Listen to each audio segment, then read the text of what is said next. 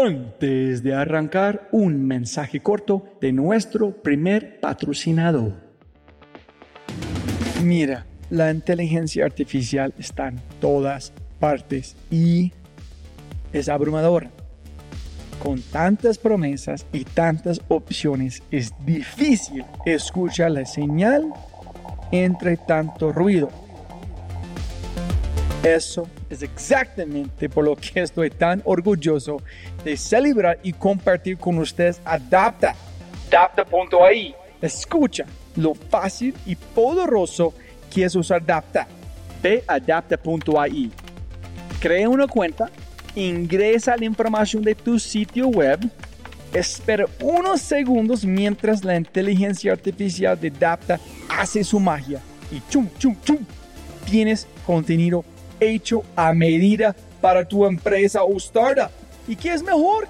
La inteligencia artificial de Adapta sigue produciendo contenido más inteligente mientras más lo usas. ¿Y mejor que eso?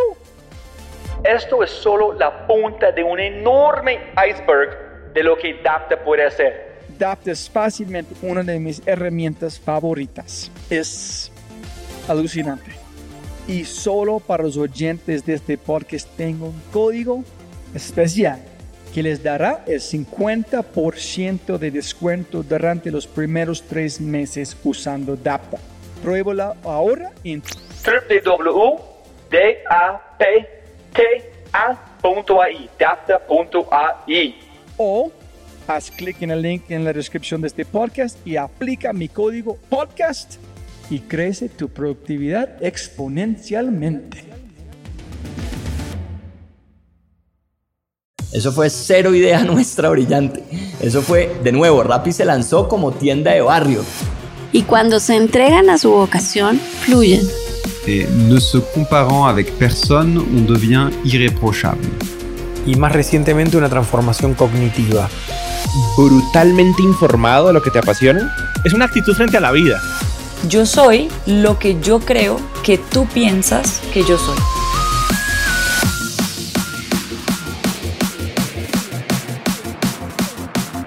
Hola, hola, hola, soy Robbie J. Fry y este es otro episodio of The Fry Show. Este podcast es una celebración de startups alucinantes y las personas dentro de la startup. Son startups que no aceptan la vida tal como es, la abrazan, la cambian, la mejoran y dejan su huella. They leave a dent in the universe.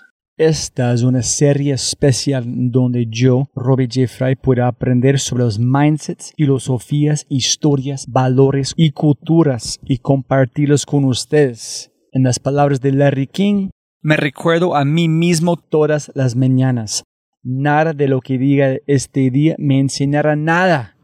Entonces, si voy a aprender, debo hacerlo escuchando. Y la startup y mindset que estamos escuchando hoy es Andrés Waltman, CMO o CMO de Clara, Marketing, Growth and Partnerships. Clara es la tarjeta de crédito empresarial, solución de pagos y plataforma de control de gastos más sencilla de usar para tu empresa. Clara es una tarjeta de crédito para cada necesidad de tu empresa. Línea de crédito, acorde a tus necesidades, no requiere garantías personales, atención personalizada, aceptación internacional y mucho más. www.clara.cc y yo, Robert Jeffrey Quinto, usamos Clara y puedo decirte es espectacular. Clara es impecable en todo sentido. Andreas cuenta con más de 15 años de experiencia en estrategia, comercio electrónico y marketing digital. Ha ocupado importantes cargos directivos en empresas líderes a nivel global, entre las que destacan Citibanamex, Volaris y Lufthansa. Ha liderado equipos enfocados en marca, producto y adquisición. Como CMO declara, Andreas es responsable de impulsar y desarrollar estrategias de marketing y adquisición que permitan fortalecer la presencia de la empresa en México y Latinoamérica. Este podcast apenas, apenas, apenas rasca la superficie de Andreas.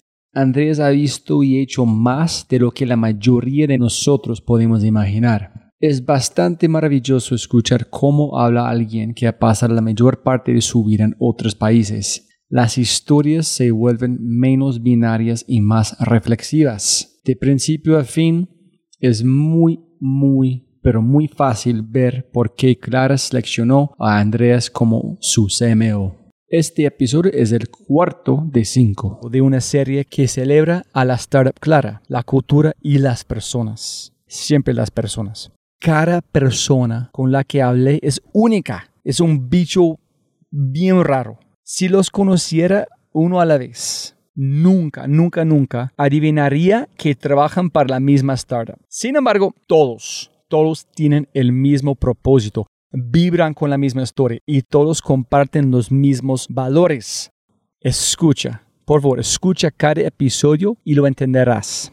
Algunos de los aspectos más destacados de este podcast incluyen dos horas decidiendo tu nombre en China, viajar por el mundo, conducir el mejor Mercedes cada fin de semana, la humildad como una forma de arte y mucho, pero mucho más. Espero que al escuchar este podcast descubras una cosa la humildad y los viajes como formas de arte. La humildad no se trata de acobardarse, sino de apagar tu ego el tiempo suficiente para escuchar. Cuando se maneja y se domina con el tiempo, la humildad le da al portador el poder de mover empresas enteras. Con el toque correcto, puedes convertir el grupo de personas más pequeño en el más grande. Y finalmente, viajar es la forma más rápida de aprender, apreciar y nutrir tu humildad.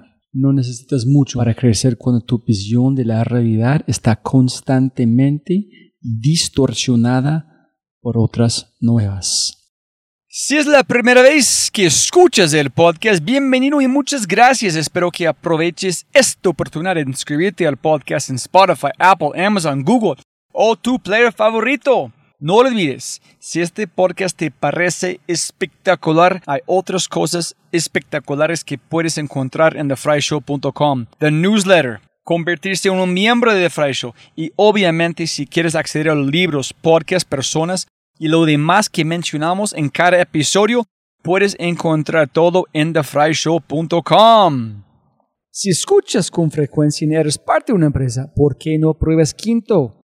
Change Matterment Built on Mindset. Sí, sí, sí, escuchaste correctamente. Change Matterment, not Change Management. Es hora de enfocarse en lo realmente importante, haciendo que el cambio sea emocional, escalable y medible. Cambie tu mindset y cambio tu destino. Quinto punto AI, K-I-N-N-T-O punto AI. Con ese dicho te presento episodio 190, la humildad y el viaje como forma de arte, cuarto de cinco de la serie de Clara, con el CMO de Clara, el fantástico Andreas Batman. Sonido, sonido. Sonido, sonido. Perfecto. Primero, más de todo, siempre puedes ganar más plata, no más tiempo. Gracias por su tiempo. Eh, siempre mis podcasts es una celebración de mis invitados, de tu vida, quién eres, cómo vibras, cómo piensas, tu mindsets. Y ya grabé con Jerry, con Diego, con Juan, en mañana es Ana. Entonces, mi propósito es esa es una celebración de Clara también, que la gente va a escuchar a ustedes en sí está pensando en trabajar en otro startup, quieren trabajar en Clara porque entienden que vibran donde están en el mundo, pueden entender Clara como una entidad, no solamente como un actor principal. Entonces, por favor, dejan todo en la mesa. está bien. No, sí, yo puedo quitar cosas, pero no puedo agregar cosas. ¿Listo? Está bien, está bien. Listo. Eh, ¿Dónde naciste? Aquí en la Ciudad de México. ¿En serio? Sí. ¿Tú eres Sí. gran amigos con Daniel Fogel en Bitso? No, no, lo conocí, pero sí soy alemán. Nací en la Ciudad de México y cuando era bebé, como uno o dos años, nos fuimos a Europa. ¿Tus padres son de Alemania? Mi papá es alemán y mi mamá es mexicana, pero de descendientes alemanes también. ¿Y dónde viviste en Alemania? Mira, em, relativamente poco tiempo también. Ahí está la historia. En Alemania, unos poquitos años en el sur de Alemania, una ciudad que se llama Baden-Baden, que es muy conocida por todos los turistas rusos que llegan allá al casino y al spa y así. eh, hoy en día, ¿no? Y luego estudié en Münster, que está en el norte de, de Alemania. Es una ciudad de, de puro estudiantes. Muy bonita la ciudad. Tiene, creo que 50.000 habitantes y 100.000 estudiantes. Entonces el ambiente es increíble. Eh, hay creo que dos bicis en promedio por habitante en Münster. Entonces todo bicicleta. Un poco como en Holanda. Así similar. ¿En qué estudiaste? Eh, administración de empresas. No mercadeo. No, no mercadeo, no, no. Es una, por mi perfil internacional, eh, busqué también como algo que estudiar con exposure como hacia otros países. Y entonces busqué ese programa que eran son cuatro años, pasas dos años en Alemania y luego dos años en otro país. Yo escogí Inglaterra. Y luego haces también dos internships de seis meses y esos los puedes hacer donde quieras. Entonces yo me fui a China, a Pekín. ¿Sí? Sí, sí. ¿Qué hiciste allá? Eh, trabajé en Lufthansa, la Ah, aerolínea alemana, sí. Ahí- no en Alemania, pero allá. Sí, en- sí, y me eché seis, siete meses casi en, en Beijing y me encantó. ¿Y qué tal? ¿Cómo fue? No, increíble. O, o sea, fue 2005, entonces incluso antes de los Juegos Olímpicos, entonces todavía era más China de lo que es hoy. Y los primeros meses duros, porque llegué en pleno invierno, eh, mi presupuesto muy ajustado, entonces el departamento que conseguí muy básico, eh, yo era el único extranjero en todo el bloque. Entonces la gente hasta me perseguía al supermercado para ver qué, qué iba a comprar. Así, Sí, ¿cómo así? Sí, sí, sí. ¿Interesado en qué van a comprar? Extranjero, ahí le dicen na- de nariz larga, ¿no? Y así, eh, yo era atracción, entonces me seguían al supermercado para ver a ver qué hay. qué hay. Y también yo, sin hablar eh, mandarín, ni nada, también entré al supermercado, pensaba que estaba comprando leche y estaba comprando yogurt y... y, y a los cereales y no era el resultado que querías, ¿no?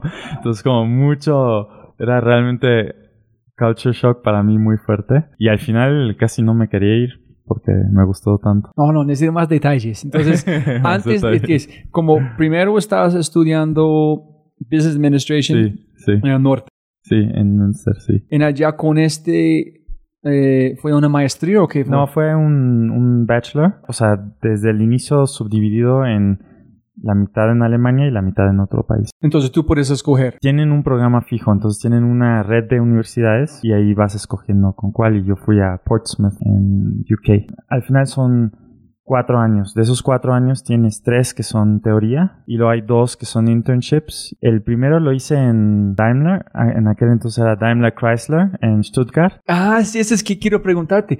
¿Tú fuiste a la Mercedes-Benz Museum en Stuttgart? Sí, sí, sí, sí. Es increíble. No, yo de intern ahí la pasé muy bien porque trabajé en estrategia. Entonces mis jefes tenían un nivel bastante elevado dentro de Daimler, que es, pues en una organización tan grande es importante, ¿no? Entonces les tocaban supercoches de, para usarlos. Y tenían una regla que cada 10 o 15 mil kilómetros eh, podían escoger un coche nuevo. Entonces me daban los coches el fin de semana con la tarjeta para el combustible y decían, ve a donde quieras, pero el lunes regresas con mínimo 500 kilómetros más, ¿no? Y yo, y yo 21 años, me dan el Mercedes SAMG con no sé qué motor y, y yo ¿Y feliz. qué buscando la línea de qué Sí, más? exacto, tal cual.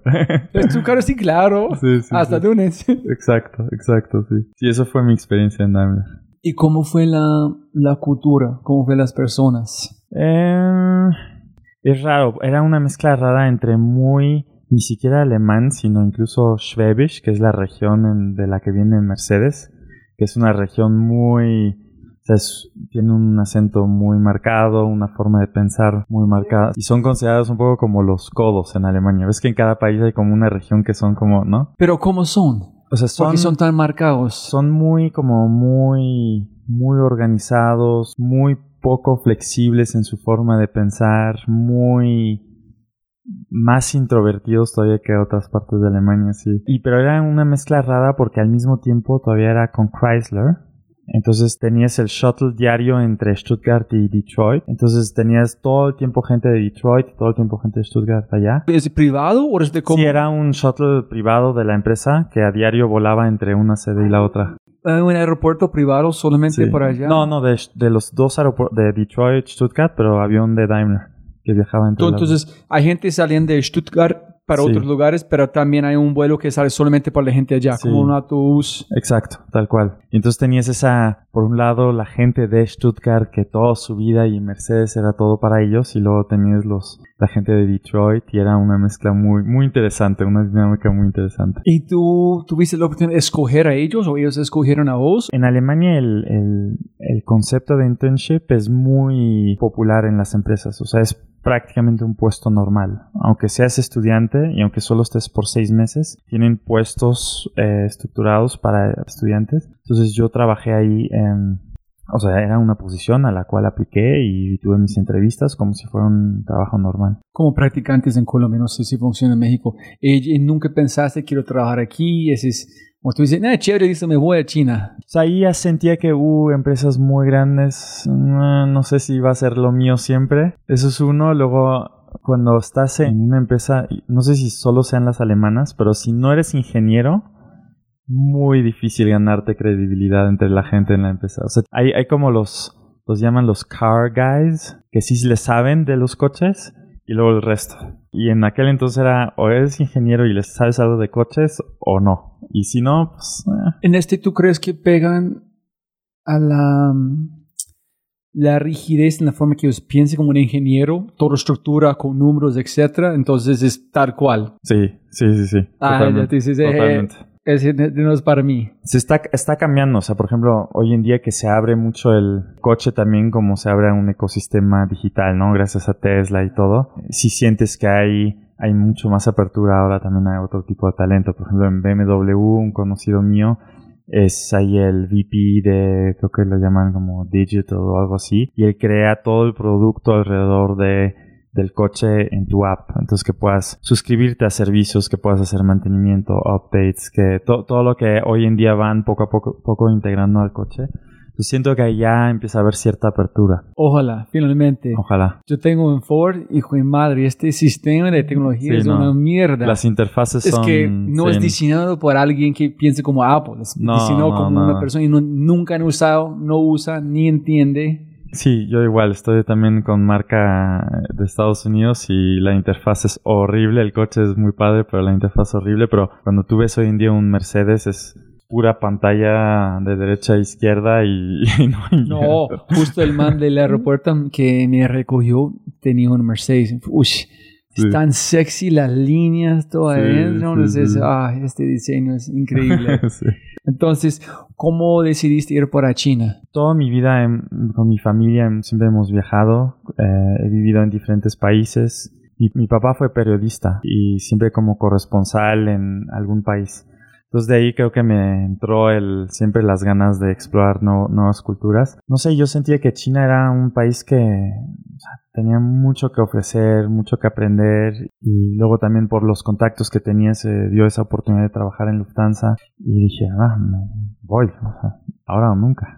Entonces me- ahí me la eché. Con un poco presupuesto para... Con relativamente Un poco de cuadrito presupuesto. metido en un- Sí, sí, sí. Sí, también, o sea, son muchas experiencias que vives ahí como, o que vivías ahí como extranjero. En aquel entonces eran puras bicis todavía. Hoy en día ya vi que son mucho más motos y así. Pero pues yo con mi presupuesto me compré una bici y con eso iba por la ciudad y los semáforos ves, luego se llena todo de bicis esperando el, eh, que se ponga en verde. Entonces ves a, a- a la gente ahí, de repente me ve así un extranjero en bici y no les parecía nada normal, ¿no? Extranjeros van en coche. Entonces una acumulación de muchos momentos así que, que sí, me, en- me encantó. ¿Y la, y la cultura allá de Lufthansa fue muy chino o muy alemán? Muy chino. ¿Sí? ¿Cómo es? ¿Cómo, cuéntame la diferencia en la Eh, el cultura. único expat era el director general, que era alemán. Todos los demás eran empleados locales. Eh, también por la legislación ahí tenía que ser empresa registrada en China con una especie de joint venture. Entonces tienes como luego un chairman local. Y em, no, o sea, hasta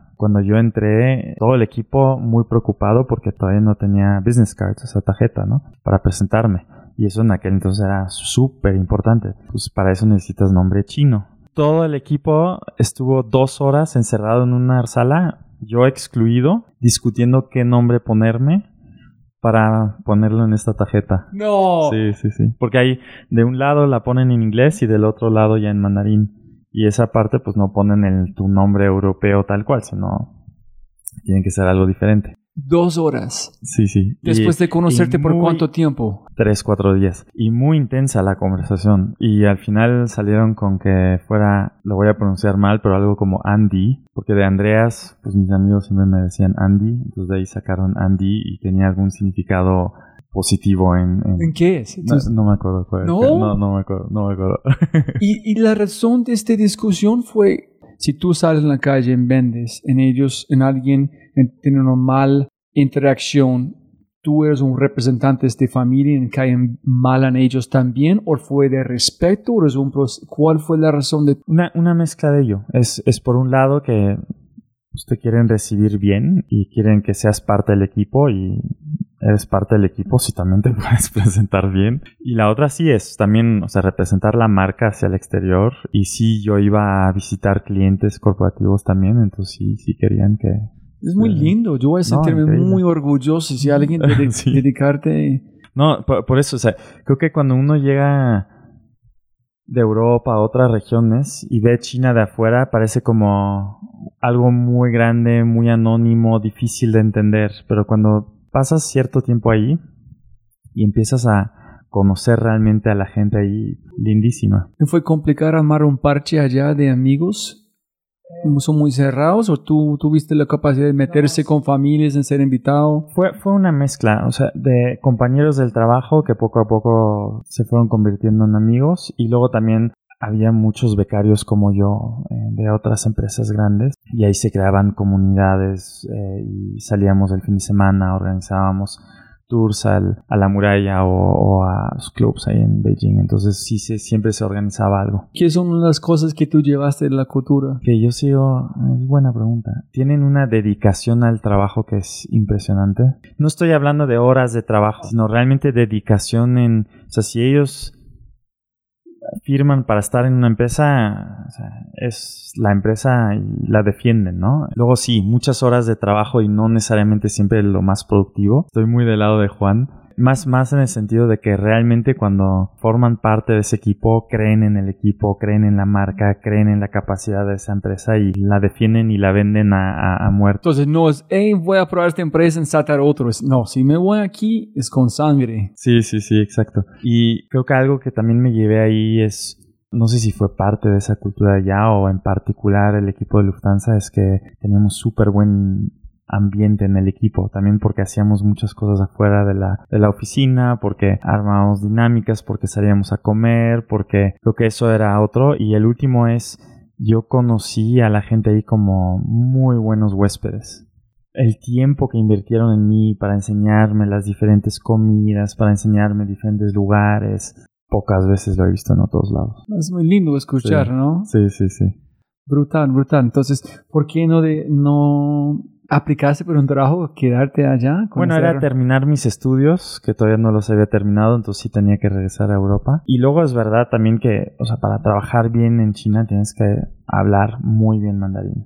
Y yo vi gente que estuvo un año estudiando tiempo completo y al término de este año todavía estaban batallando y en ese aspecto sí sí es más difícil vivir en China. En muchas otras culturas yo siento que se aprecia mucho ese esfuerzo de aprender tu idioma. Y aunque lo hables muy, muy mal, van a decir, wow, qué bien, y, ¿no? Así. Eh, no sé, así me ha pasado a mí. En China, si no llegas a cierto grado de perfección, casi, casi el sentimiento que te dan es, buen intento, pasemos al inglés, ¿no? Y eso te, te frustra, Ush. te frustra porque has no, invertido hermano, mucho tú tiempo, tienes que ¿no? imaginar cuánto tiempo. Sí, sí, o sea, en yo lo, yo lo viví. Yo en las noches tomaba clases de mandarín y, em, y me costaba porque era todo el día de trabajo y luego de 7 a 9 de la noche el chip de aprender un idioma es mucha energía, ¿no? Y después de 3, 4 meses te atreves a soltar tus primeras frases, ¿no? A ver, a ver si me entienden. Y hacían como si no me entendieran. No puede ser, no puede estar tan mal, tienes que entender algo. Pero también es verdad que por los vocales y porque cada vocal se puede pronunciar en cinco maneras diferentes, es muy difícil atinarle como amateur y realmente hablar bien. Entonces, eso no Uy, te la duro. Entonces, este fue parte del proceso de. Sí, ah, sí, listo, de- parce, ya gocé. Buena experiencia. Ah, ok. Entonces, ¿volviste y después qué pasó? Después eh, terminé mis estudios y empecé un primer trabajo en consultoría con una de Lufthansa también, Ah, sí. subsidiaria de Lufthansa, entonces 100% enfocada en la industria aérea. Para mí muy interesante fue que nada en el grupo Lufthansa, entonces no era consultoría interna, sino solo hacia el externo. Y era un niche muy interesante porque eran puros países, o sea, los proyectos en países medio exóticos, ¿no? Entonces estuve tres años ahí y esos tres años los viví, viví realmente en Congo, Burkina Faso, Costa Marfil, Angola y Rusia. Holy shit. Sí, ¿Y qué sí. tal? Cuéntame. ¿cómo que- cuéntame cada- un pedacito de cada uno. No, súper bien. Eh, difícil para mí también en términos, o sea, con mi ahora esposa, pues ya estábamos en una relación, entonces eh, era mucho ida y vuelta para mí. Ella está viviendo aquí en México. No, ella es alemana y ella en aquel entonces vivía en París. Sí, y luego en Suiza. Entonces, eso era como la parte no tan. Eso es fácil. como que 14, 16 horas de distancia o más. Depende, ¿no? O sea, por ejemplo, eh, Costa Marfil a París son cinco horas y media de vuelo. Seis horas. O sea, más o menos bien. ¿Y Congo? Eh, ocho, siete, ocho. También, sí, es como mm, a- a- abajo. Súper interesante ese tiempo. Eh, muy desgastante porque mucho viaje. Vida de consultor no es muy sano. No. Y, y yo no tenía ese esquema como otros amigos míos que era de lunes a jueves estaban en el proyecto en una empresa, viernes en la oficina y luego fin de semana tranquilo. Para mí era como casi, como dicen en inglés, como deployments, ¿no? De, de eh, cuatro, cinco, seis semanas, ¿sí? En Brazzaville, por ejemplo, y, y luego un cuatro o cinco días de descanso, regresar a casa y así. ¿En qué, ¿En qué hiciste? ¿Cuál fue Mira, su trabajo? muchos proyectos, o sea, desde reestructurar aerolíneas, compañías aéreas en algunos países africanos. Eh, los proyectos más exitosos fueron privatizar aeropuertos o grupos de aeropuertos. Entonces la infraestructura ahí estaba muy mal. No había conocimiento en estos países de cómo desarrollar infraestructura aeroportuaria. Entonces creábamos mucho como public-private partnerships, donde el gobierno local invertía una parte, o sea, era cuestión de atraer inversionistas extranjeros para poner la otra, y esos traían también todo el expertise, el management para manejar esos aeropuertos. Era diferente, era realmente como el gobierno local traía una, o sea, parte minoritaria, grande pero minoritaria, entonces el- el- la empresa extranjera tenía por, eran contratos de 20 años, tenía como mucho que decir. Y así, eh, luego, por ejemplo, no sé, una empresa como Sonangol en Angola, ¿no? Que de petróleo tiene un brazo de un- una empresa eh, hermana de donde están metidos todos los aviones, helicópteros que van a las plataformas, los aviones que hacen los shuttles a Texas, así 400 aviones en aquel entonces. Entonces un proyecto era reestructurar por completo la operación y hacerla mucho más eficiente en ¿En costos qué rol jugaste allá? pues de consultoras es de todo, desde desarrollar eh, estudios de mercado, crear modelos financieros, crear planes para el, el RFP de una privatización. Ahí. ¿Tú lo sabes cómo hacer todo de eso? No, no, yo, no, no, yo, aprende.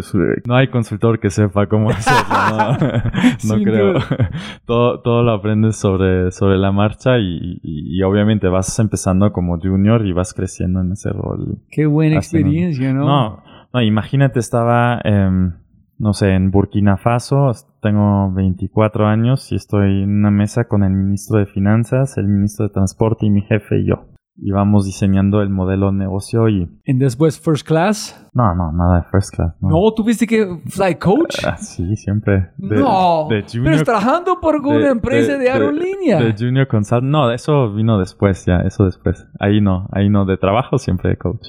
Y luego ya, sí, eh, la ventaja cuando trabajas en una aerolínea es que sí, cuando quieres viajar a título personal, es, puedes viajar a muy buen precio a nivel global. Pero yo pensé que cada vez que tú viajas, tú estás en First Class. tú No, eres no. uno de nosotros. No, no, no. Eso no es como aquí en Claro, Eso personas así primeros. Era, así era en los años 60 a lo mejor, pero ya no es así, no, no. No, son muy cost conscious las aerolíneas. Ah, sí, porque hijo de madre, los precios en los márgenes son... es- creo que Nassim dijo, el peor negocio es una aerolínea. Eh, lo es, lo es, sí, sí, sí. Es, es alguien, creo que Richard Branson dijo alguna vez que es como la forma más rápida de hacerte millonario es ser multimillonario y crear una aerolínea.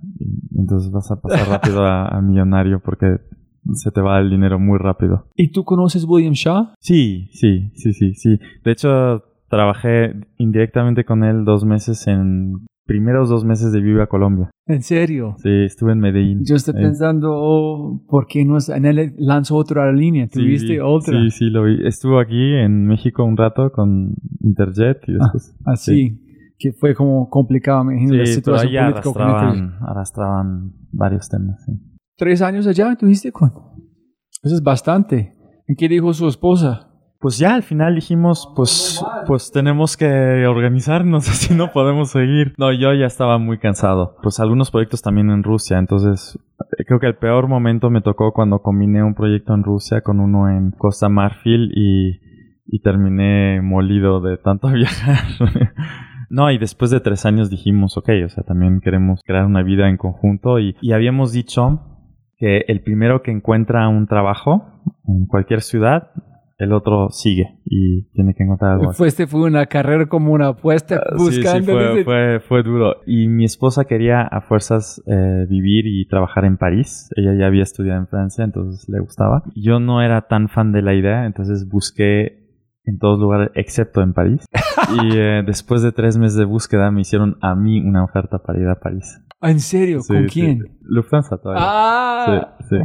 Entonces, eh, pero la acepté porque fue súper buena experiencia porque fue manejar un equipo propio dentro del negocio de Lufthansa. Y dije, wow, eso es como una oportunidad para mí para ganar leadership experience eh, y vámonos. Entonces ahí nos quedamos unos años en, París. Buena experiencia también, o sea, me encantó y de- hasta el día de hoy muchos amigos vienen de ahí. Es un círculo muy cercano de amigos que tenemos por ese tiempo que vivimos en París. Y la experiencia también increíble. Yo entré con 26 años a una posición donde la edad promedio del equipo era de 40 años. Muchos de los que estaban en mi equipo sindicalizados en un sindicato, eso en Francia es, quiere decir algo. Entonces tenían em, 30 días de vacaciones más 22 días extra de vacaciones para llegar a las 35 horas semana que en Francia son por ley. Y, eh, y entonces era toda una nueva dinámica de aprender y de aprender y conocer cómo llevar un equipo así. pero tú estás liderando un equipo de viejos, tú eres muy joven. Sí, sí. ¿En cómo fue? ¿Ellos, ellos confiaron en vos? No, al inicio no. Al inicio decían qué es esto y y que, que- o sea, no entendieron por qué yo estaba ahí. Fueron varios meses de ganarme la confianza de la gente. ¿En cómo lo hiciste? ¿Cómo crees que tú... Creo que al final fue ser súper humilde. O sea, no pretender ser el gran jefe o, saber más que los demás. Además eran algunos roles dentro de ese equipo eran de pricing, que en una aerolínea pricing es súper técnico y yo no sabía nada de pricing. Y entonces creo que era como ser muy humilde, o sea, dejar claro que yo era una persona más del equipo y también ganarme un poco la confianza del equipo, creo, metiendo las manos al, al fuego y trabajando y participando en los proyectos y ayudando con ideas y dejar también que brille el equipo y que ellos estuvieran como también hacia mi jefe, que era el director para la región, tuvieran mucho más como exposure y voz que lo tenían antes. Entonces ya poco a poco así me los fui Chévere. ganando. No, es muy lindo. Cuando yo pregunté, voy a preguntar a vos también por qué decidiste dejar en Clara. Juan dijo por cuando él está y dijo como 20% de su hija. Dijo, oye papi, ¿vas a como aceptar la, la oferta? Sí. Estoy como en 20%. Y fue a comer con eh, Diego y Jerry Sí. y dijo que ellos fueron vulnerables, que dijeron no sabemos de esto, te necesitamos porque no queremos construir este, pero no podemos sin vos. Y dijo, esta fue la razón, porque ellos no fue, hey, ese es que tú tienes que hacer, somos muy grandes. Entonces se parece como igual que tú hiciste, ganaste a través de vulnerable, que chicos, yo no sé, pero con ustedes voy a defenderte en hacer todo. Así sigue siendo, o sea, como lo describe Juan, creo que todos aquí en Clara estamos aprendiendo a diario, porque es nuevo, o sea, el negocio per se que estamos desarrollando es nuevo, pero también porque muchos de nosotros trabajamos por primera vez juntos y em, entonces creo que eso ayuda mucho a ser relativamente humilde. ¿Cuál es tu rol en Clara? ¿En Clara? Para la gente. Mira, yo estoy a cargo de marketing partnerships y eh, PR. Ok, entonces tenemos que llegar. ¿Cómo fuiste de todo este lado a llegar a como marketing en PR? Entonces, está bien, está ¿cuánto bien. tiempo en París? París tres años y ahí fue ya un rol con marketing adentro, con pricing, revenue management a un nivel regional. ¿En ¿Empezaste solamente a encontrar que tienes un don por este o decidiste que a mí me conectan de una forma visceral con ese tema? Con marketing, eh, yo, yo hasta el día de hoy me siento más generalista todavía. Ok. O sea, no, no desarrollé una carrera realmente en marketing puro. Etapas más adelante pasé otra vez a otras áreas y dejé marketing de lado y lo retomé muy al final, poco antes de entrar a Clara. Entonces, marketing para mí es algo que me gusta, pero me gusta mucho también el marketing como, sea, sí, brand marketing definitivamente es algo súper interesante, pero también mucho growth marketing. Y, y, ¿Cuál es la diferencia? bueno, brand marketing creo que es mucho un tema de encontrar el tono, la voz de la marca. Growth marketing para mí ya entra mucho más duro en cómo crecer el negocio y cómo, cómo buscar avenidas de crecimiento, cómo trabajar muy de cerca con gente de producto, tech, data, etcétera, para encontrar ahí como, Ok. como Listo. levers de crecimiento. Hacemos un doble clic allá cuando llegamos Está bien. finalmente a Clara. Bookmark. sí, eso es. ¿Y su esposa encontró trabajo allá también en París? Sí, eh, sí, sí, ella, ella es como toda la vida ha trabajado, ella sí en marketing, ella sí le sabe, no como yo. Eh, y, eh, y ella estuvo toda la vida en, en empresas de marcas de lujo, tipo como Chanel o Dior, y entonces obviamente París siendo el templo de todas estas marcas, encontró algo ahí muy rápido. No, ese es, ese es- yo estudié arquitectura, como dije, dije como en- y traje en Apple cinco años. Yo creo que aprendí más de cómo ser un ser humano en diseño sin nunca hablar del tema que yo aprendí en arquitectura. Solamente estar metido en el mundo de que es el mejor diseño, mejor estilo, la forma que hablan.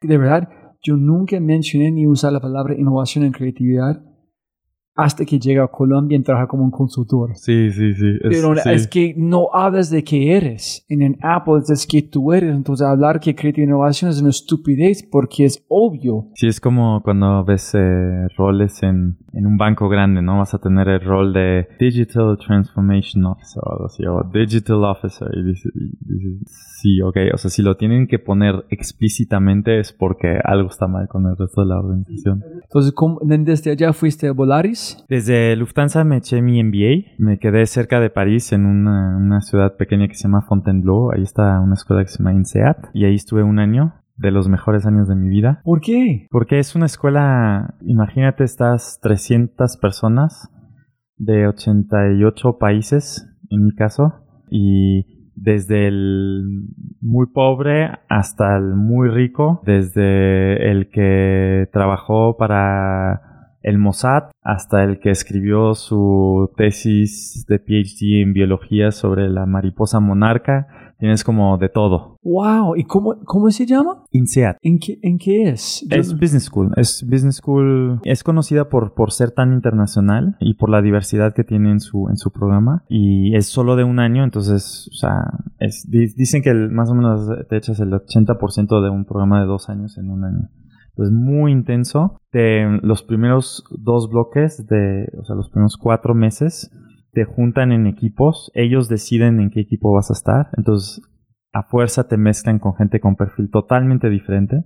Ah, Hay gente que se casó después de MBA, salió de estos grupos. Hay gente que es como testigo en la boda, pero también hay como eh, enemigos que se odian y que no se quieren ver ya para toda la vida porque pasas mucho tiempo junto para resolver casos, hacer ejercicios y ¿En todo. eso. quién fue en su grupo? En mi grupo tuve un, un chico de la India, una chica de, de Canadá, una chica de Singapur y un chico de Lebanon. ¿En zona, ¿Todavía son amigos o tienes enemigos? De- con dos, tres de ellos sí hasta el día de hoy tengo mucho contacto.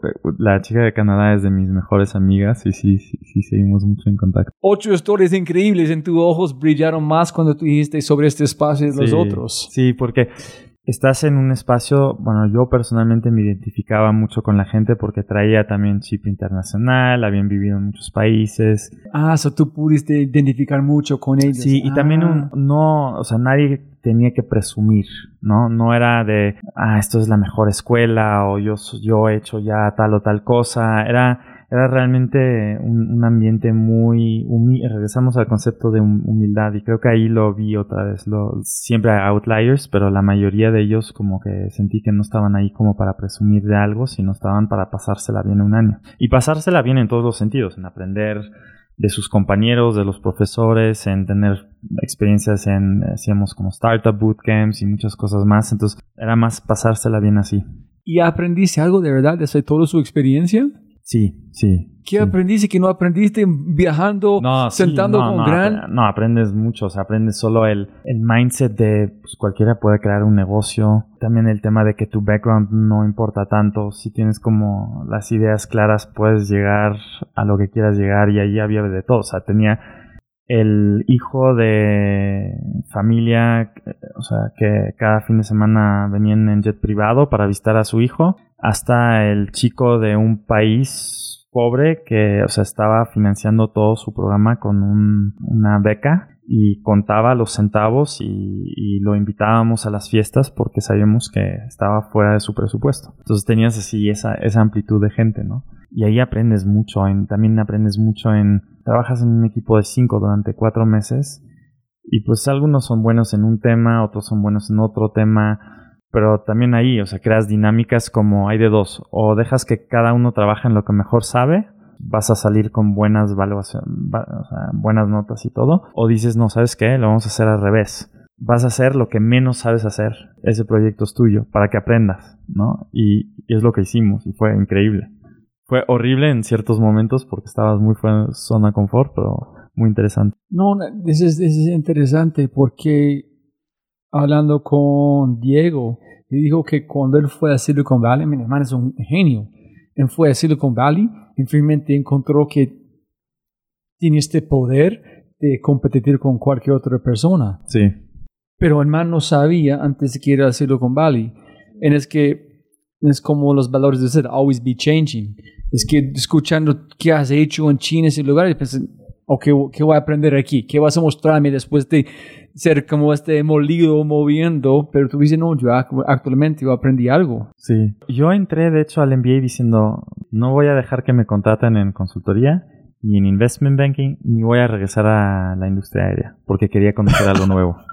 ¿No? Entonces cumplí con dos de tres. Y sabes lo que vi ahí es, o sea, yo entré con muchísimo respeto al MBA, así de, casi de, aquí hay mucha gente brillante y yo a ver cómo sobrevivo. Y lo que descubrí en ese año es que lo que había hecho antes del MBA no estaba tan mal. O sea, no, sí había tenido buenas experiencias, sí había tenido como buenos éxitos y mucho aprendizaje. Entonces, mucho de esa como impresión inicial, como se fue poco a poco realizando en, ah, tan, tan mal no voy. Y ahí es donde decidí, pues, ¿por qué no regresar a una industria que me ha dejado muy buenas experiencias? Eso es muy lindo. Yo quiero saber cuántas personas han hecho cosas increíbles, pero no saben que han hecho cosas increíbles. Seguro que hay. Es, es, es, es impresionante ser Sí. que desde la afuera la gente ve gente como, wow, este pan man es un mago.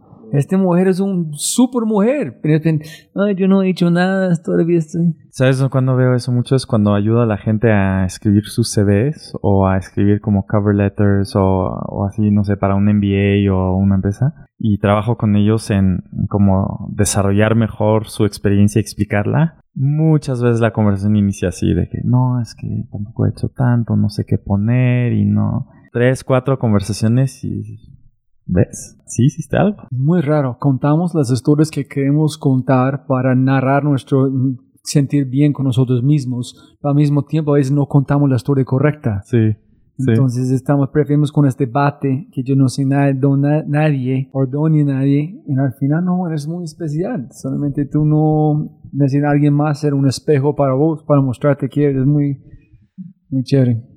¿Y recibiste una llamada de Volaris o no? Sí, entonces eh, terminé el MBA y dije, y hablé, empecé a hablar con Volaris por amigos y como todo coincidió ahí. Uno, México, me encantaba la idea de regresar y vivir realmente en México. ¿Qué dijo su esposa? Dijo, ok, porque además me tocaba, ella había escogido París, me tocaba. Volaris súper interesante, estaba pre-IPO, entonces ese año hicieron el IPO en un momento de crecimiento fuerte. El rol me gustó también mucho, que era crear un pequeño equipo de estrategia. La gente con la que me había entrevistado brillante, dije, va, vámonos. Y, y mi esposa dijo, ok, vámonos. Yo quiero saber sobre tu experiencia en Volaris, porque solamente yo he volado con ellos una vez, en fue este Guadalajara, fue una de las peores experiencias que he tenido en mi vida. Entonces, yo, para mí es que es clara, es Sí. cero que tiene que ser en Volaris. Volaris para mí es, tú eres un pedacito de popó, vas a empacarte allá, tú pagaste barato, vas a volar barato, no me importa si tú no estás feliz, si funciona, funciona, pero vamos a llegar de punto A a punto B. Pero tú, como una persona, tu felicidad vale un pepino. No, no, Darte no. opción de, No, de- defender, no de No. atacar. Es como abrir la conversación. Mira, creo que, o sea, si tú comparas lo que es el, las opciones que tú tienes hoy en día para viajar en México contra hace, ¿qué quieres? ¿20 años? Cuando era un cuasi monopolio Aeroméxico mexicana. O sea, precios 10, 15, 20 veces más elevados que ahora. Y servicio no sé si tan mejor. A menos que fueras frequent traveler y te traten bien. Y sobre todo, mm, no esa conexión y esa conectividad como hoy en día. Yo creo que sí hay mucha oportunidad de mejorar el servicio. Pero también, ¿cuánto pagaste por tu boleto? Porque también hay gente que me habla de buenas experiencias y, y luego hay gente que me habla de malas experiencias. Lo que yo digo es, ¿cuánto más estarías dispuesto a pagar por cuánto mejor o más servicio? ¿no? Y ahí es donde muchas veces recibe, ah, no, no, yo pagué mis 800 pesos por el vuelo y no quiero pagar más. Ok, 800 pesos y un vuelo rentable. Es un negocio muy complejo porque tienes una operación que es altamente compleja, que depende de muchos factores externos. Por ejemplo, se cierra Tijuana el aeropuerto en la mañana por neblina, algo que es muy usual, porque el aeropuerto no está equipado con la tecnología para operar vuelos a todo. Entonces eso impacta directo en la experiencia del cliente de Volaris o de una aerolínea. Entonces el cliente se va a quejar con la aerolínea. El aeropuerto cobra y, está feliz, ¿no? Entonces un poco lo que decías al inicio de que la aerolínea es a veces como el negocio más complicado dentro de... Sí, yo creo que si yo estuviera invirtiendo o construyendo algo de cero sería probablemente un aeropuerto porque tienes monopolio, no, no hay, ¿no? Entonces en general es un es un negocio súper complejo. Imagínate cuántas interacciones tienes con personas o con la aerolínea en tu journey, ¿no? Y una de esas personas puede estar de malas ese día, que es humano y es normal, y te rompe toda la, toda la cadena, toda la experiencia. Y luego, pues sí, también es, siempre es un conjunto de factores externos, internos, y, pero hasta eso, o sea, son bastante puntuales volares. Pero mira cómo estás defendiendo ellos. Entonces, había obviamente algo pasó chévere allá que tú te sientes cómodo de defenderlos. ¿Cuánto tiempo pasaste? ¿Seis años? Ahí o no? estuve 6, 7 años, sí. ¿Felices? Sí, sí, aprendí mucho y pasé de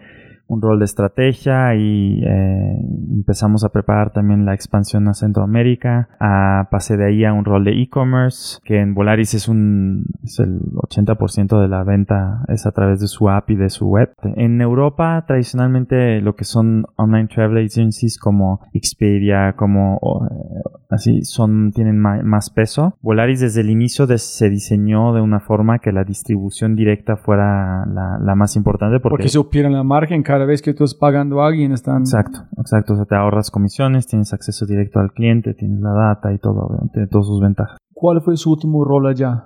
El último rol fue un combinado de e-commerce y marketing. Ah, entonces finalmente llegaste a esta posición. ¿Y por qué? Porque con toda su experiencia fue la persona correcta de, o correcta al liderar este lugar, o tú dices, yo quiero este rol. Fue como un poco orgánico, estaba en estrategia, tenía como visión bastante 360 de qué estaba pasando en Volaris y vi una oportunidad tanto de desarrollo para Volaris, pero también como para mí, como desarrollo profesional, de meterme más al tema de e-commerce y entender cómo funciona y ver qué puedo aportar ahí.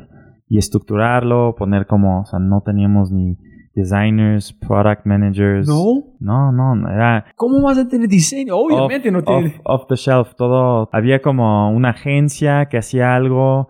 Eh, había un, uno- una- un shop que hacía booking engines para aerolíneas, que hacía otra cosa y así. Entonces tomamos mucho control sobre la experiencia y empezamos a rediseñar ciertas partes, a poner métricas de cómo, cómo crecer step by step conversions en, en el booking flow. Todo esto estaba como todavía en pañales. Desde ya, Clara. No, desde ya City. Ay, sí, tres. Eh, sí, ¿Tú sí. conociste a Juan? Juan Domínguez sí lo, lo conocí en City, sí. Sí, sí, sí. ¿Él recomendó a vos para trabajar aquí o no? Fue casualidad, no. O sea, él sabía que yo entré en Clara, pero fue por otro contacto que él entró aquí, sí. Sí, sí, sí. Ajá. Pero ¿por qué fuiste de Volaris? ¿Cambio? Eh, que, quería un cambio, ahora sí quería ver otra industria. Siento que el sector financiero en general en Latinoamérica estaba y está en un momento muy interesante. El rol para mí era también un crecimiento, era ser CMO de uno de los bancos más grandes de México, aprender también un poco. Sí, ¿Ellos tuvieron como al- echar a alguien o fue tiempo de se cambio? fue alguien antes de mí, sí, sí, sí, sí. Entonces tuviste que fill a vacuum. Sí, exacto, exacto, sí. Ponerle orden a qué es marketing. Era un rol como muy de ponerle colorcitos y copy bonito a las cosas, ¿no? Eso era marketing en el banco. Y el banco es muy, tradicionalmente es muy product centric, pero no product en el sentido tech, sino product en el sentido crédito, ¿no? Ahí es donde, donde se toman las decisiones y todo lo que es alrededor, lo que es marketing, data y así juegan un rol mm, secundario, ¿no? Obvio, si usan las aplicaciones es obvio. Lo has vivido. Y entonces fue, o sea, cambios medio radicales, desde centralizar un presupuesto de marketing. El presupuesto de marketing estaba regado en 155 diferentes equipos. Necesito un poquito de detalle Sí, sí, sí. antes. En castígueme donde estoy incorrecto. Si yo veo tu perfil, yo soy en City, y voy a ver este perfil, ok, este man sabe un poquito estrategia en esto. ¿Por qué buscan a vos o por qué decidieron contratarte? ¿Cuál- ¿Qué valores vieron adentro de vos que dicen, este man puede ayudarnos, convertirnos y mejorar que estamos perdiendo? O quién, en otra cosa interesante es, tú mostraste a ellos que, miran, el producto no solamente es eso, es cómo lo vibran, cómo se sienten, o ellos sabían que tenías este dolor en buscar a alguien que pueden identificarlo. A ver, yo entré en una ola en City donde estaban contratando varias personas de afuera para cambiar las cosas. En data, en tech, en customer experience, algunas partes lo que ellos llaman digital, que aquí sería como product management. Estaban como fuertemente eso por mi aquel entonces jefe. Él traía esa visión de que aquí las cosas tienen que cambiar, tenemos que cambiar este banco y sacarlo del pasado y llevarlo a algo más actual. Qué lindo, ¿no? Y sí, sí, increíble. No, por eso, o sea, yo, yo entré en una ola súper interesante, en una fase súper interesante. Lo que vieron en mí, no sé, tendrás que preguntarles, pero eh, el reto con grandes organizaciones, y si vas con alguien que es, que es como, que tiene pure play startup experience, se va a frustrar ahí muy rápido. Eso es como poner un en un maratón. Eh, se le va el oxígeno ¿no? A, a- a cierto kilometraje. Y aquí es un rol que es como tienes que sí saber un poco dominar la diplomacia, pero también saber cuándo apretar y sí ir más agresivo. Y es un juego, juego medio, medio complicado, es una línea muy fina, ¿no? Y eso es lo que busqué hacer. En tu aprendiste en Volaris. Creo que lo aprendí realmente en City. Creo que nadie te prepara para eso, ¿no? no, fue, fue, o sea, fue complicado. Por ejemplo, mundos que yo desconocía como compliance, control, que en City son muy, muy, muy pesados, incluso más pesados que en otro banco de ta- talla similar. Por toda la historia desde el 2008 y así, el bailout, compliance tiene una función muy fuerte. Yo tenía un equipo de, com- de, de control asignado solo a mí de cinco o seis personas que me ayudaron a cumplir con mis tareas de compliance, procesos, trainings, eh, muchas cosas que había que como documentar, riesgos identificados, cómo mitigarlos y entonces muy pesado de ese lado y hace muy lento cualquier cambio que quieras hacer. Y más que los aerolíneas con seguridad en protección, fue más como... Sí, En cuando en ellos saben que, hey, Andreas, tenemos este problema gigante. No sabemos nuestro producto ni diseño, estamos buscando. Tú dijiste, hey, gira tu cabeza, mira aquí, aquí hay miles de oportunidades que estamos perdiendo con producto y marketing. Fue un cambio en, en muchos sentidos, o sea, en la composición del equipo, en cómo trabajamos con las otras áreas yo siempre decía como marketing estamos ahora como desarrollando un cerebro propio en el banco, porque antes era producto es el cerebro y producto dice pónmelo en azul, ¿no? Y entonces marketing iba y lo ponía en azul.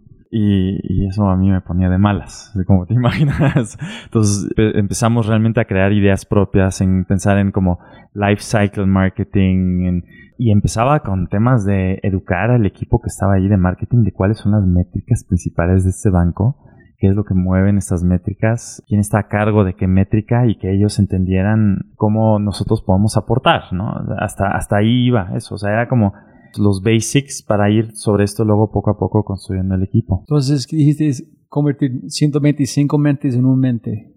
Sí, sí.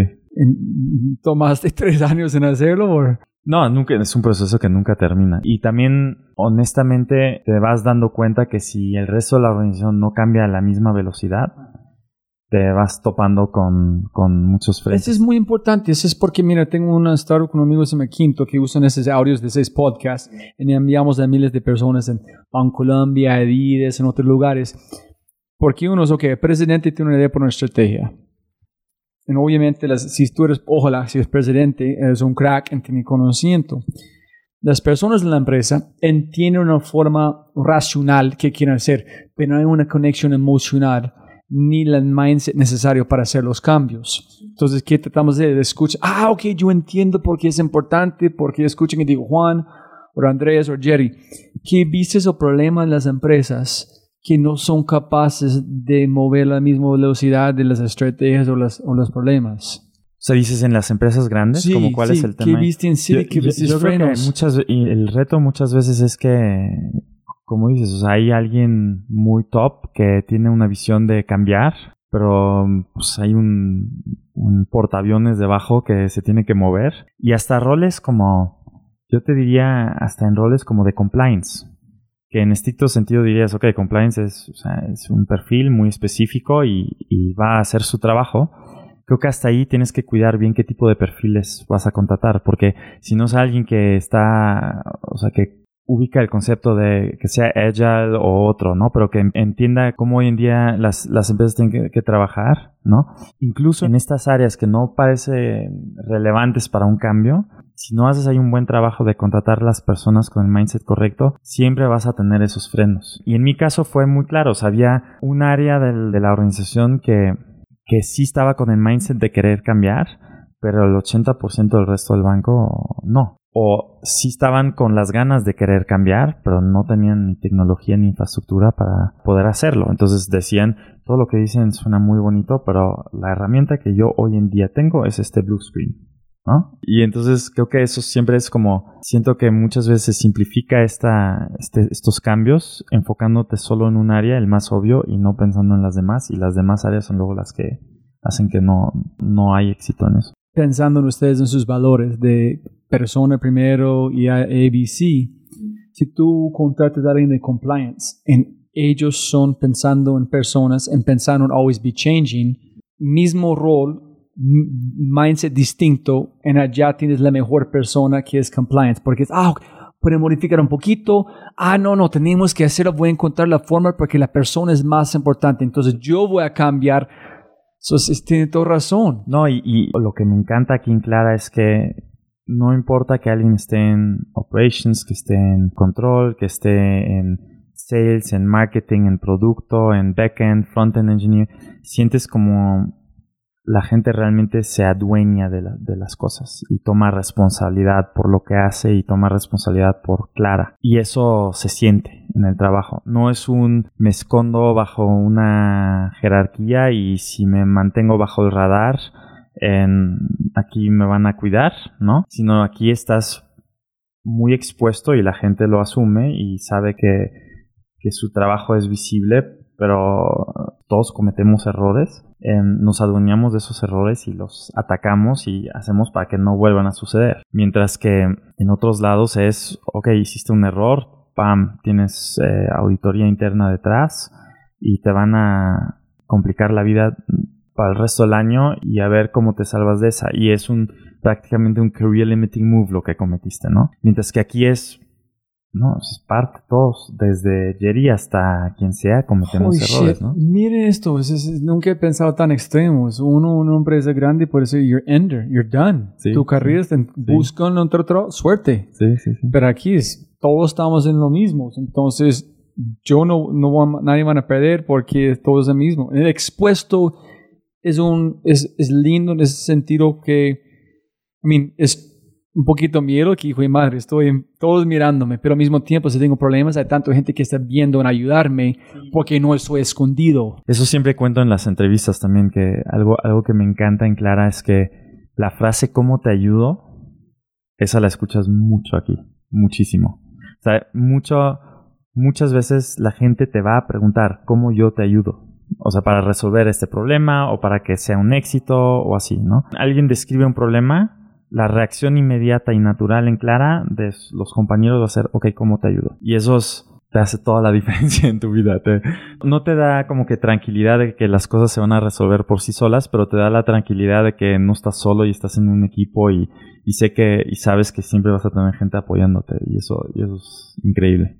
¿Y por qué decidiste salir de, de City? ¿Un headhunter? Tengo que hacer un cambio en mi carrera profesional. eh, necesito, o sea, necesito volver a salir un poco de mi zona de confort, aprender y también poder, o sea, siempre pienso luego, ok, termina una semana, ¿qué puedo yo contar de lo que hice esta semana, no? Y llegó un momento donde dije, ya no estoy agregando realmente mucho valor aquí, ¿no? Y también a nivel personal yo quería, pues estás en el banco y ves como todas las fintechs eh, complican la vida a los bancos y dices, wow, algo se está moviendo aquí, ¿no? Entonces dije, yo quiero entrar a una empresa mucho más tech-driven, más startup, más early stage. Entonces fue un proceso bastante extendido. O sea, a, a partir del momento que tomé la decisión, me tomé mucho tiempo para decir a dónde voy. Y creo que fueron fácil de 80, 100, 120 conversaciones que tuve con muchas personas diferentes en mi network para ir calibrando idea en la servilleta de un amigo, me uno a esto o como ya startup o ya empresa cerca de un IPO, ¿no? En ese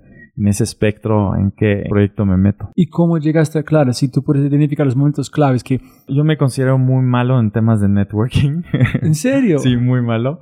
Pero fue, o sea, realmente un esfuerzo de contactar muchas personas. O sea, ex compañeros, gente que conocí en, el, en la maestría o así, y preguntar abiertamente, oye, estoy en esta fase de mi carrera profesional, estoy pensando en siguientes pasos, tienes 30 minutos, podamos platicar. Y de ahí empecé como a sacar muchas ideas, ¿no? Tengo un librito así lleno de cosas que apunté en esas conversaciones. Y eso me sirvió, uno, para estructurar mis ideas y dos, pues fue lo clásico de, ah, déjame contactarte con esta persona porque creo que están buscando, o déjame, habla con ellos, tienen buena experiencia. Y sí, y así fue, empecé a pasar de un modo networking a un modo más entrevistas con diferentes empresas y a través de un contacto, un contacto, es como conocí a Jerry. Creo que la primera vez fue por teléfono, luego nos reunimos una vez aquí en La Condesa eh, con Leonardo, quien es ahora el head de Colombia para Clara, y platicamos, nos conocimos, me contaron un poco de Clara, yo de mi experiencia, y, y ahí ya vimos que puede haber buen fit. Luego Aquí hacemos siempre como un panel donde hay más compañeros involucrados o compañeras y por video y tienes que resolver un caso. Hicimos esto. Hablé también con Jerry, me puso en contacto con uno de los VCs para también conocer un poco la perspectiva desde punto de vista inversionista sobre Clara con, eh, con DST. Apenas habían levantado la primera ronda, ¿no? La, y luego ot otras varias conversaciones con Jerry y ya. Y ahí, ahí, llegamos. ¿En cuál fue la razón que tú decidiste, listo, este es para mí? Uy, mi checklist era muy largo. ¿Sí? Te, no, pues imagínate. con todo? Hablas con 100 personas y tienes 100 ideas de que, que con qué tiene que cumplir tu... tu en Clara fue eso. Y Clara cumplía con muchas cosas. O sea, desde del equipo que ya estaba, sentí como muy buena vibra, muy buena energía. Todo lo que te conté de la gente se adueña del tema, se adueña de los problemas, pero se ayudan. Me encantó eso. Eh, los dos cofundadores brillantes en cada uno en lo que hacen. Muy buenos inversionistas detrás, que creo que también es importante, sobre todo en esa etapa de una empresa. La perspectiva también de rápidamente crecer a internacional, ¿no? Y te imaginarás, para mí eso es importante. En sí, también el tema de estar en un mundo más B2B, que creo que está completamente underserved. O sea, ves ahí afuera muchas como empresas tech, fintech, etcétera, que se están, están matando por el B2C. Y cuando tú piensas en empresas, hoy en día hay muchas cosas que no están resueltas. Y a, a primera vista, la gente que busca trabajo no piensa inmediatamente en un producto B2B, ¿no? Porque no son las grandes marcas shiny ahí afuera, ¿no? Y me gustó mucho que es una oportunidad enorme hay relativamente poca competencia por ese mercado, mucha demanda, entonces el product market fit ya estaba demostrado con Clara, eso otro check como en mi lista, eso y luego varios criterios más. Yo no dije este Jerry, pero la razón que estoy aquí es que yo no me importa quién la persona como grande la empresa, necesito un interés emocional. Y yo he escuchado de Clara, he visto Jerry, que Jerry fue en el radar Sí, pero no quiero hablar con otro fintech, para nada. Fui a hacer una entrevista en Bogotá, grabar unos podcasts, en allá en el aeropuerto, una cartelera gigante de Clara. Le dije, madre, ¿cómo esos, esos manes llegaron a, a como mi tierra aquí? Yo no conozco ni he platicado con ellos. No, justo, ellos deben estar en el podcast y están en Colombia. Mira, entonces nos sirvió de algo la campaña sí. de Home. Él fue, para mí, minimalista, negra, allá, sencillo, uf, tengo que hablar con ellos. ¿Cómo llegan a Colombia tan rápido? Están en todos lados. So, product, estamos aquí hablando con el source. y sí. entonces, cuando yo hablé con Juan, me dijo, con este background que tenía él, me decían, claro, yo no tenía ni idea de qué estaba haciendo, es nuevo, antes tenía un crucero, ahorita tengo un velero. Es el mismo norte, pero es no tiene las mismas herramientas. ¿Cómo te sentiste cuando llegaste? ¿Qué es, qué es growth para Clara? Primero para contestar cómo fue el cambio para mí. Eh, no fue tan dramático en el sentido de que lo que yo había vivido antes en Volaris era más cerca a lo que vivo yo ahora en Clara, ¿no? Eran pequeños equipos muy enfocados a resultados, el día a día muy como condicionados según cómo iban los resultados, ¿no? Eh, o sea, los booking curves ahí te dictan a dónde hay que invertir dinero y dónde hay que buscar demanda. Entonces, y aunque explícitamente no se hable ahí de roles de growth, era algo así, ¿no? Porque una aerolínea no tiene como, es eso, estás buscando cómo generar demanda desde search, desde otros canales directo hasta tu booking engine y después cómo sacar, cómo crecer el ticket promedio por cliente, eso es lo que hace y medíamos mucho, o sea, no, no necesariamente como en lifetime value, pero sí más como tickets promedios, porque justo en una low cost el, ancillary revenue es lo que genera la rentabilidad, entonces estaba bastante bien armado en ese sentido. Entonces, como que llegando aquí es un poco un regreso a eso, es equipos mucho más pequeños, mucho más lean, mucho más enfocado en, en ok, o sea, cómo vamos aquí a levantar el volumen de transacciones, el, el volumen de nuevos Ah, clientes, sí. etcétera. Mientras que en el banco sí, por mi rol, así estás un poco más como alejado de eso, ¿no? Yo olvidé que ustedes ganan plata solamente si los clientes están gastando plata con sus tarjetas. Si no usan, ustedes no ganan. Entonces, es, Exacto. es un círculo positivo. Si la gente con nuestra herrami- herramienta puede ser más ágil a su favor en tener sus ingresos, crecer su empresa, obviamente van a gastar más. Si están, entonces, Sí, el, obviamente el acquisition loop en este momento, en la fase en la que estamos, es súper importante y tenemos que continuar a crecer con nuevos clientes. Eso definitivamente es uno. Pero lo que es igual de importante es con los clientes que ya están con nosotros, como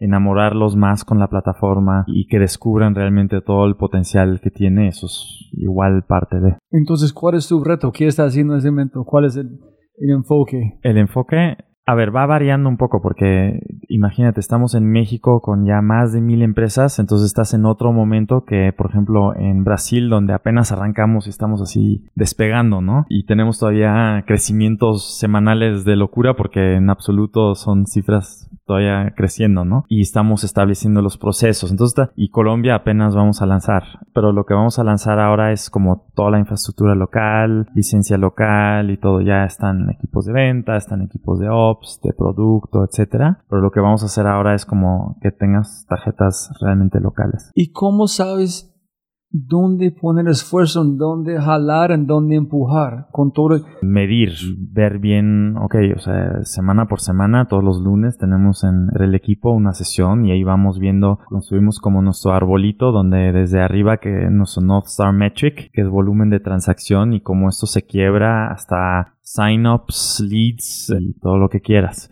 Y ahí vamos viendo un poco dónde se nos está atorando el crecimiento y ahí es donde acordamos, y no solo marketing, así está hasta operaciones, que asegura que el cliente reciba rápido una línea de crédito, reciba rápido una tarjeta, pueda usarla, esté activada, funcione, tiene la aceptación que estamos prometiendo a nuestros clientes, todo eso, todo trabajo en equipo.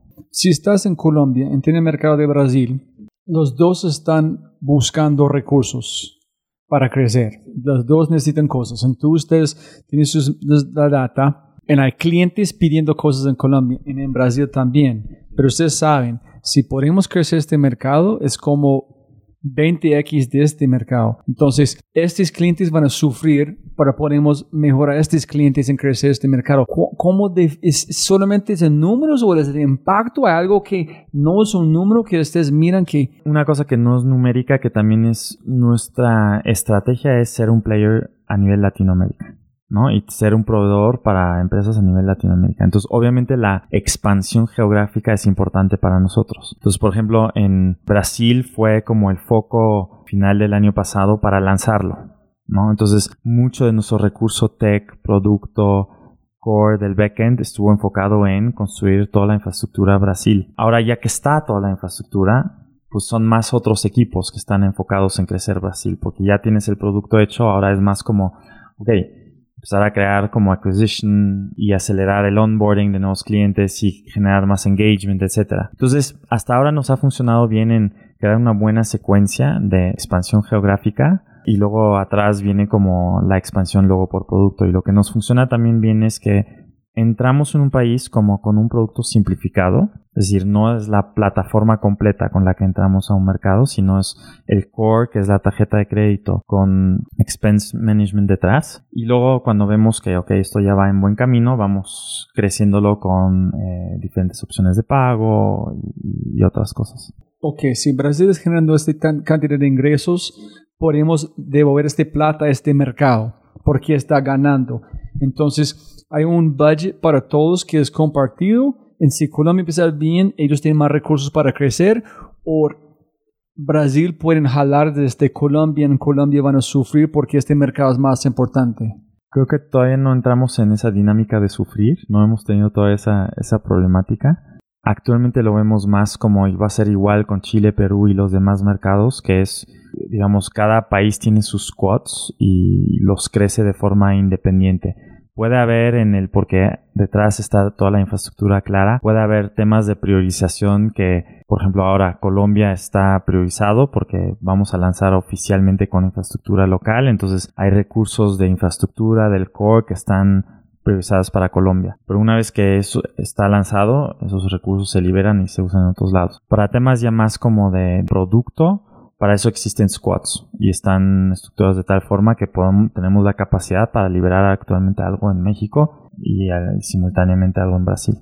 Y también está, y ahí no soy experto, ahí es más que hables con Diego, el tech stack está organizado de tal forma que son servicios independientes y puedan o sea, hacerse como releases independiente en un país del otro. Tratando de entender, porque es complicado, si sus valores son los clientes, de un lado de negocio de mi mente es, gotta conquer Brazil If you can be there and faster, wow, si no, es, es magia.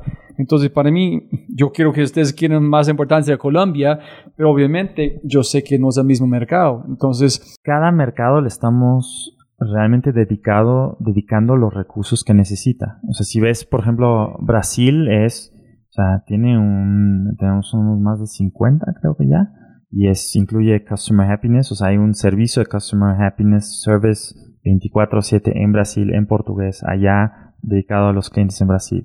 Tenemos Product Management, tenemos Ops, eh, todo dedicado para Brasil. Lo mismo lo estamos haciendo para Colombia.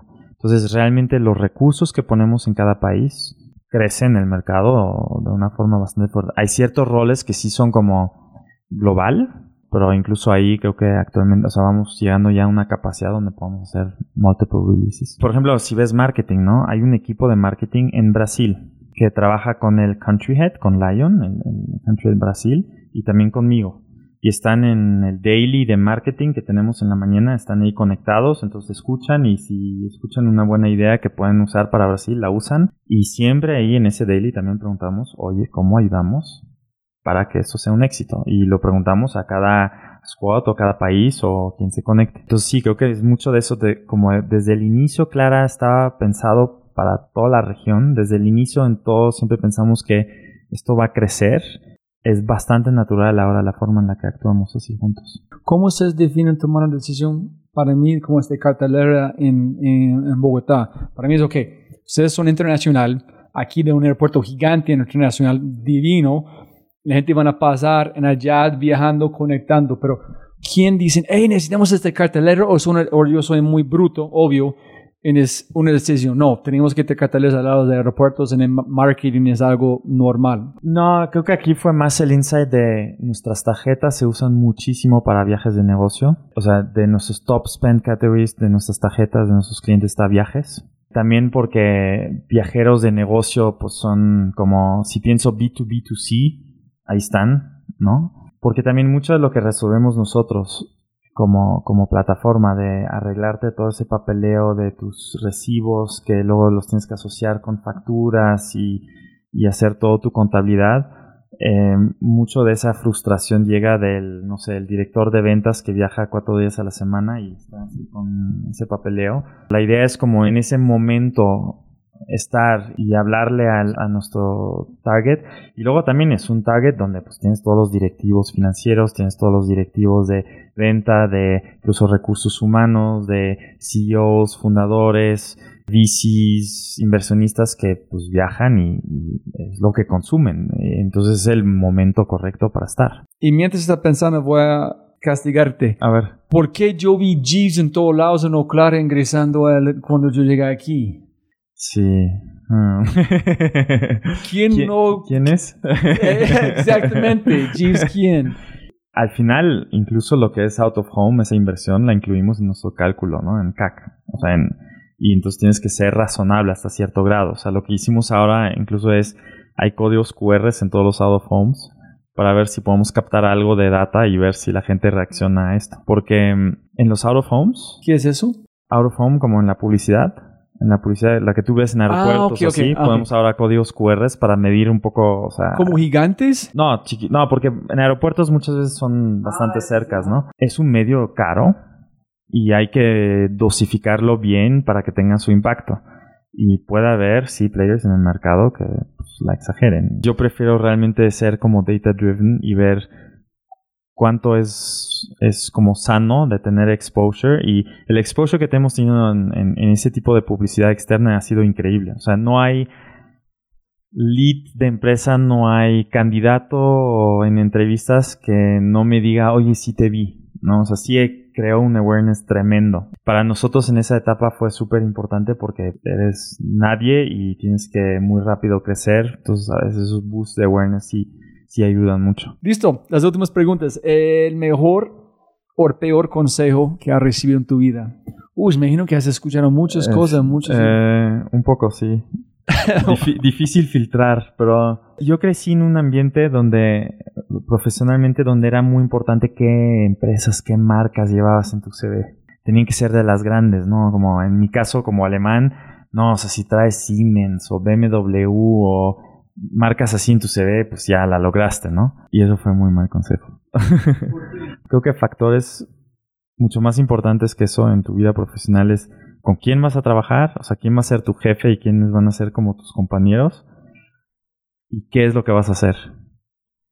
Y creo que eso, esas dos cosas outweigh por mucho que sea un gran nombre o, o así. Siento que si mucho lo puedes hacer a través de tecnología, pero nada sustituye luego la conversación como nosotros, así, ¿no? O sea, imagínate esto así. ¿Con Zoom? Y, sí. Entonces eso, de acuerdo contigo, o sea, creo que hay mucho como, mucho que luego en la superficie la gente pone como lo que tiene que poner de casi keywords para, pero hay más detrás. Y el mejor consejo. A ver, mejor consejo para mí probablemente ha sido de viajar. Porque, y viajar puede ser en muchos sentidos.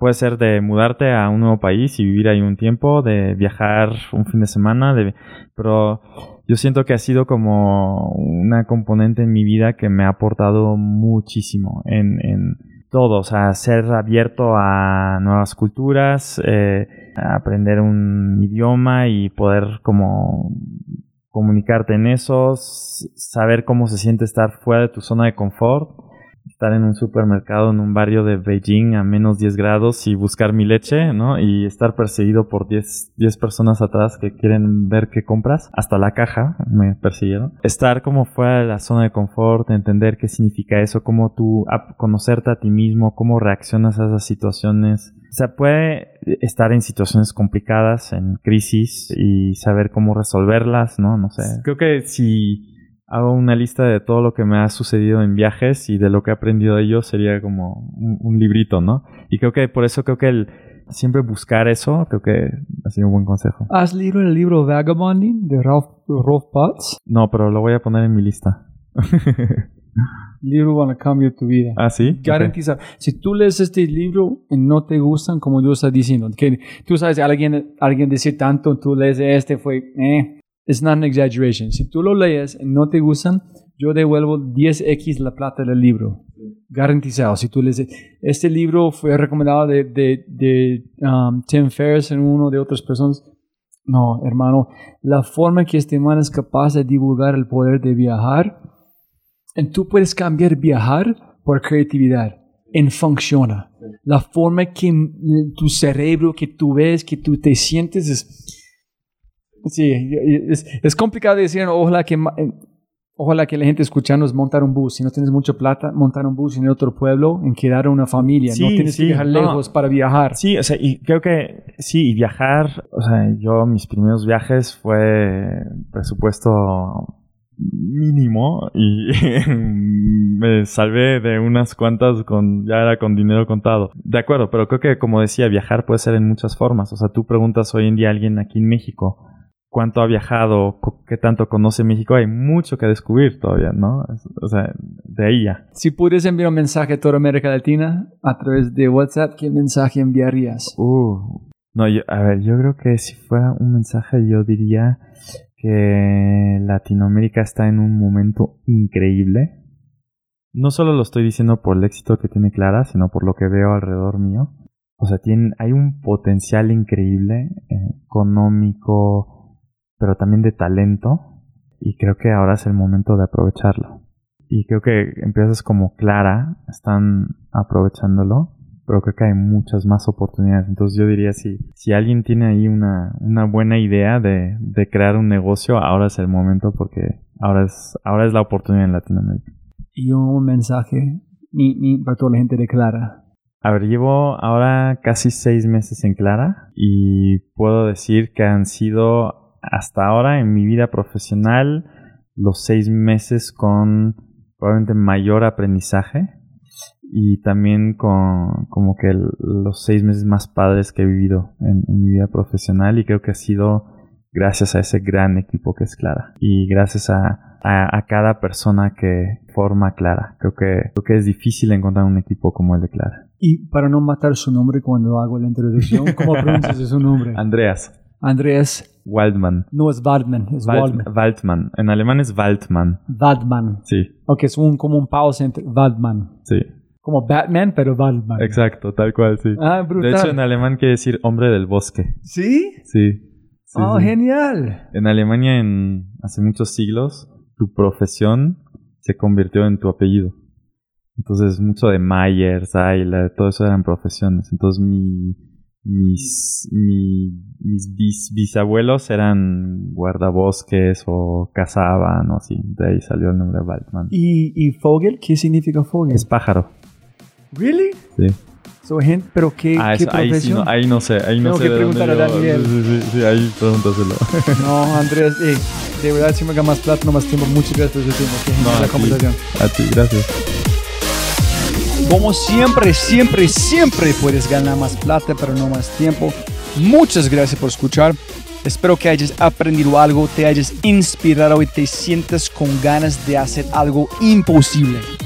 No olvides, si este podcast te parece increíble, hay otras cosas maravillosos o maravillosas que puedes encontrar en thefryshow.com, el newsletter, convertirse en member o miembro de Fry Show y obviamente si quieres acceder a libros, podcasts, personas y lo demás que mencionamos en los episodios, puedes encontrar todo en thefryshow.com. Y con ese dicho, hasta el próximo episodio. Chao, chao, chao.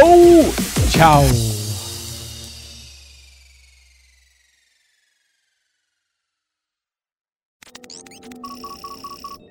Como siempre, siempre puedes ganar más plata, pero no más tiempo. Muchas gracias por escuchar. Antes de terminar, unas cosas importantes para preguntar y mencionar. Número uno, deja una calificación Spotify. Ya, ya, déjala. Literalmente toma segundos y como yo mencioné, el impacto es enorme. Además, estarás garantizado de sentirte increíble el resto del día. También estamos produciendo todo el contenido en YouTube. El canal es espectacular. Tengo mi newsletter Conejo Blanco, las notas del podcast y los enlaces, las transcripciones. Nuestro otro podcast, Matamos Preguntas, escúchalo. Y más se puede encontrar en thefryshow.com. Y si quieres enviarme un mensaje o patrocinar el podcast, puedes enviar mi mensaje usando cualquiera de mis redes sociales con mi nombre a Robbie J. Fry. Gracias, abrazo grande y sigue escuchando.